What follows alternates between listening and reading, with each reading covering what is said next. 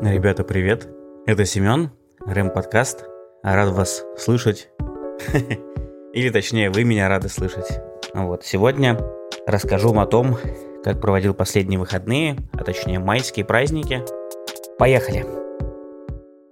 Предыстория будет и сегодня. Как я уже рассказывал в одном из предыдущих, точнее, прошлых выпусков э, подкаста, где-то в феврале мы начали активно пользоваться Клабхаусом, и даже несмотря на то, что сейчас уже вышло приложение под Android, как таковое приложение в России уже сошло на нет, будем честны. Тем не менее, у нас все это время, наверное, со второй половины февраля у нас появилось такое комьюнити, которое мы назвали «Тихонечко сидим», это небольшая комнатка, которая появилась совершенно случайно. В какой-то из вечеров я просто не мог уснуть. И мы сделали комнату, которую назвали «Тихонечко сидим». Со временем там появилось определенное количество людей, которые сидели там ежедневно. И чтобы вы понимали, с февраля примерно по май мы пропустили в суммарном времени, наверное, один день.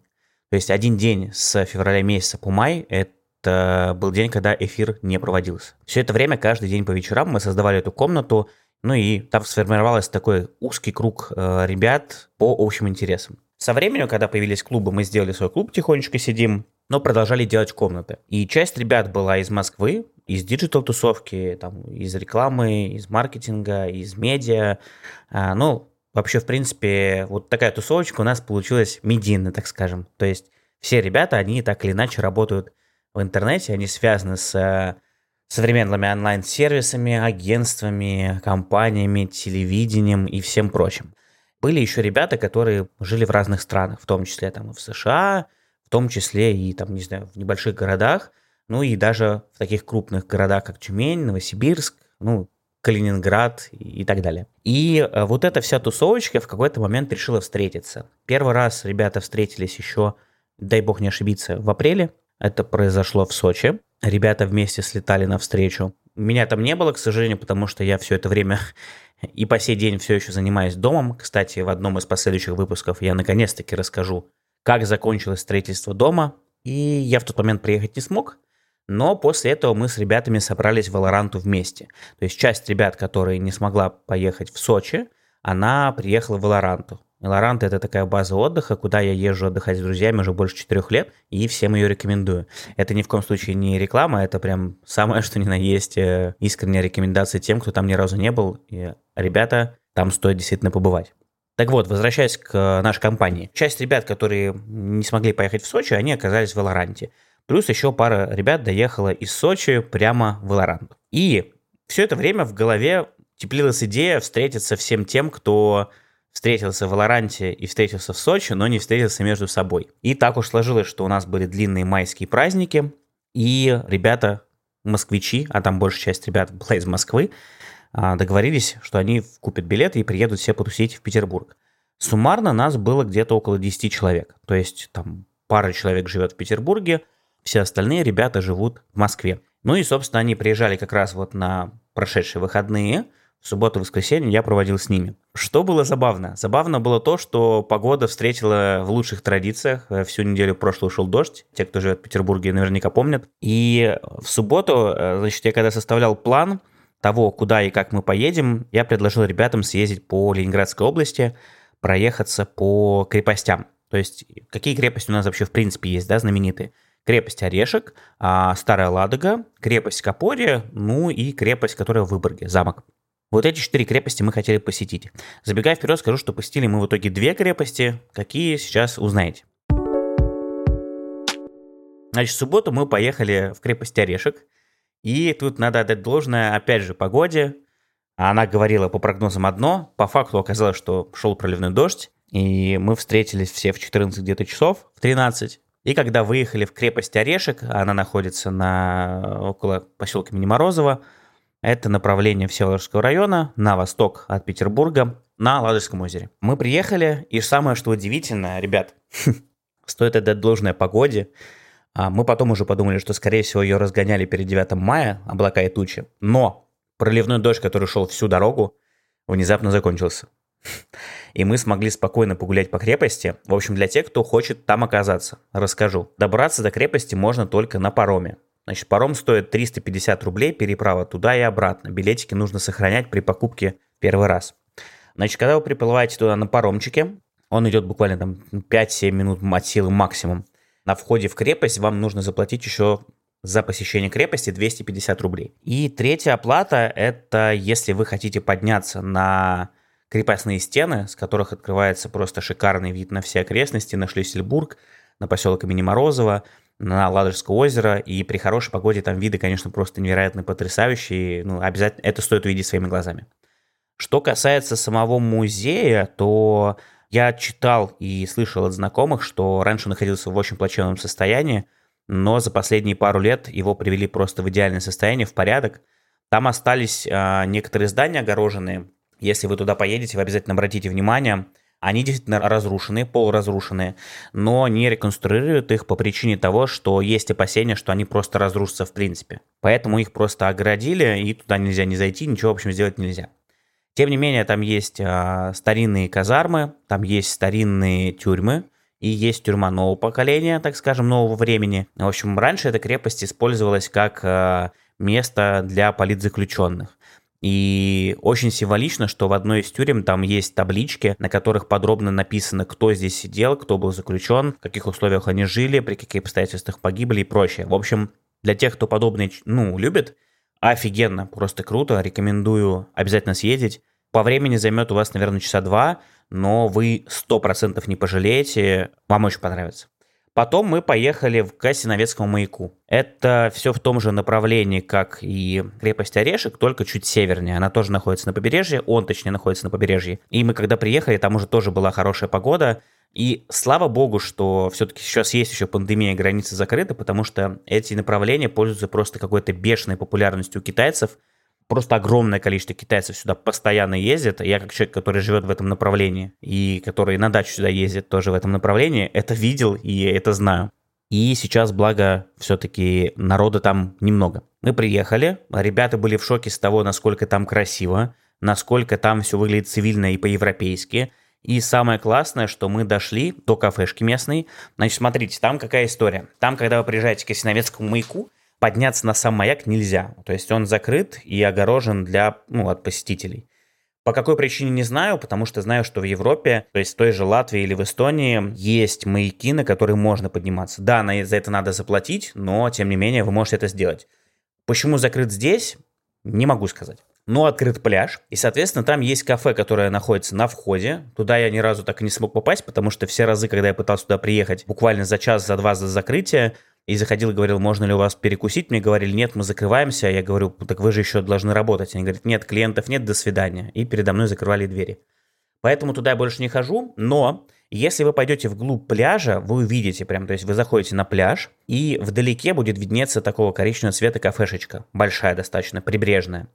Обязательно до туда дойдите, там просто невероятно добрые, отзывчивые и просто клевые ребята работают. Там можно закусить и можно выпить. Выпить можно как алкогольные напитки, так и теплый чай а, или безалкогольный глинтвейн.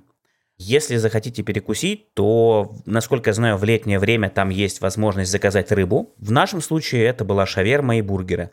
Отмечу шаверму, потому что она была в каком-то невероятно вкусном лаваше, причем ребята рассказали, что они его не просто берут обычный лаваш, да, вот как вы привыкли сухой, а они его чуть поджаривают, доводя до состояния лепешки. Невероятный вкус у него, в общем, получается. И, ну, она стоит, конечно, довольно дорого, 400 рублей, но если вы окажетесь там впервые, обязательно попробуйте. Очень вкусно, и воспоминания у вас точно будут самые приятные. Кроме того, а, обычно, когда вечер, там закат, там очень классные фотки можно сделать, и там есть как раз у прибрежной линии не только песок, не только песчаная коса, но есть и камни, такие гранитные, они очень красивые, на них можно делать классные фотки. Поэтому это второе место, куда стоит съездить. Кстати, там между Осиновецким маяком и крепостью Орешек, если вы едете по дороге, вы еще встречаете разорванное кольцо. Это вот символ снятия блокады в Петербурге. Это то самое место, где в годы Второй мировой войны, в годы Великой Отечественной войны проезжали по Ладожскому озеру автомобили, которые привозили в Ленинград э, еду и продукты. Так примерно у нас и закончился этот день, причем погода нас больше не пугала. Под вечер мы еще доехали с ребятами, я показал им, как выглядит севкабель. А, мне кажется, что для Питера это вообще культовое сейчас уже место. Оно совершенно уникально тем, что с него открывается просто потрясающий вид на ЗСД, на вот эти огромные мосты, которые вросли буквально в Финский залив, дуги моста, так скажем. И, конечно, когда там закат, там виды просто невероятные. То есть хочется приезжать туда просто, чтобы все это фотографировать, фотографировать и фотографировать. И, насколько я знаю, сейчас Севкабель будут расширять. То есть вроде как сейчас находится на стадии согласования процесс вот этот весь. И если Севкабель расширят, это будет просто невероятно огромное длинное пространство. Таким образом, они будут убирать постепенно все-таки из центра города промзону и будут превращать это все в какой-то культурный кластер, что меня, как человека, который за всем таким просто безумно любит наблюдать, конечно же, не может не радовать. Ну и, собственно, на следующий день у нас были планы. Сейчас я расскажу, куда мы собрались ехать. Ребята остались дальше тусить, а я решил, что мне нужно поехать домой поспать, потому что следующий день я тоже планировал весь провести за рулем. Договорились на следующий день встретиться в 11 часов на старой деревне. Изначально мы хотели поехать в Кронштадт, но потом мы вспомнили, что 9 мая – это праздничные парады, перекрытия.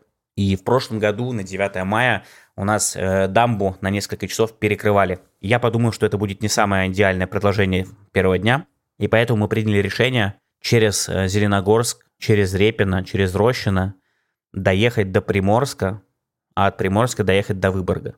Почему решили ехать до Приморска? Потому что практически вся трасса, по крайней мере по карте, она идет вдоль Финского залива, и там живописнейшие места. Кто бы мог подумать, что начало с великолепной дорогой и прекрасным видом закончится тем, что мы будем ехать по полуразбитой и непонятной дороге, но тем не менее с очень красивыми видами. А если вы едете на большой компании и на небольшой машине, будьте осторожнее, там действительно непредсказуемый асфальт и дороги. В некоторых местах очень большие выбойные ямы, колесо можно потерять только так. Вот, это касается дороги. Собственно, в Приморске на самом деле смотреть-то особо и нечего. Единственная достопримечательность, которая там есть, это местный костел, который был построен больше ста лет назад финами, сохранился до наших дней. А мы дошли до него, пофоткали, погуляли вокруг него. И э, в тот момент э, на центральной, так скажем, площади города Приморск проходило праздничное чествование, я так понимаю, ветеранов. И я воочию наблюдал, как э, люди выстраиваются за полевой кухней за гречкой, а просто какие-то гигантские очереди, там чуть ли несколько сотен человек стояло. Приморск, а как оказалось, очень маленький город, там население всего 5000, мы там задерживаться не стали и поехали сразу же в Выборг. Собственно, в Выборге я показал ребятам новую набережную, которая была восстановлена буквально пару лет назад тоже. Мы успели дойти до крепости. Ребята, кстати, параллельно зашли еще в музей шоколада, но сказали, что он так себе. Мы зашли в крепость Выборга. Народу было просто... Я первый раз в жизни видел в Выборге такое количество людей. Там было просто негде протолкнуться. Ты постоянно шел в окружении огромного числа людей. Все кафешки на центральной улице старого города, разумеется, были забиты под завязку. Мы зашли в одно кафе, нам сказали, что примерное время ожидания будет 50 минут. Мы поняли, что это точно не наш вариант. В итоге пошли обратно. Параллельно мы пытались понять, как же можно подняться на смотровую башню Выборгского замка – почему-то она оказалась до сих пор закрыта. Хотя вроде как все ремонтные работы там уже были давным-давно закончены. Собственно, на этом наш э, день и подходил к концу. А мы с ребятами еще доехали до Илоранты. Э, я буквально показал, как выглядит э, сама база со стороны, показал, как до нее добраться. Большая часть ребят, которая была в поездке, они не знают, что такое Лорант, они там никогда не были и слышали только о ней из моих рассказов. Естественно, хотят там побывать. А мы доехали там до озера, просто полюбовались видами, как раз закат был, и потом поехали в город. Собственно, что могу сказать по итогу? За два дня, с учетом того, что я провел за рулем большую часть э, дня, дней, у меня каким-то невероятным образом получилось пройти практически 25 тысяч шагов. Не знаю, как это произошло, и ну, для меня это загадка. Тем не менее, Хочется признать тот факт, что подобные тусовочки это очень круто, и что самое главное, они объединяют людей по интересам, и не только. И, наверное, в этом моменте мне хочется сказать Клабхаусу огромное спасибо, потому что я очень сильно в какой-то момент переживал, что вот этот промежуток с февраля по май, когда у меня будет строиться дом, сдаваться квартира, получаться машины там, ну, в общем, все вещи, связанные с каким-то имуществом, которое я купил давным-давно и которое просто нужно было получать, было очень много геморроя. Я переживал, что я не смогу справиться чисто физически совсем.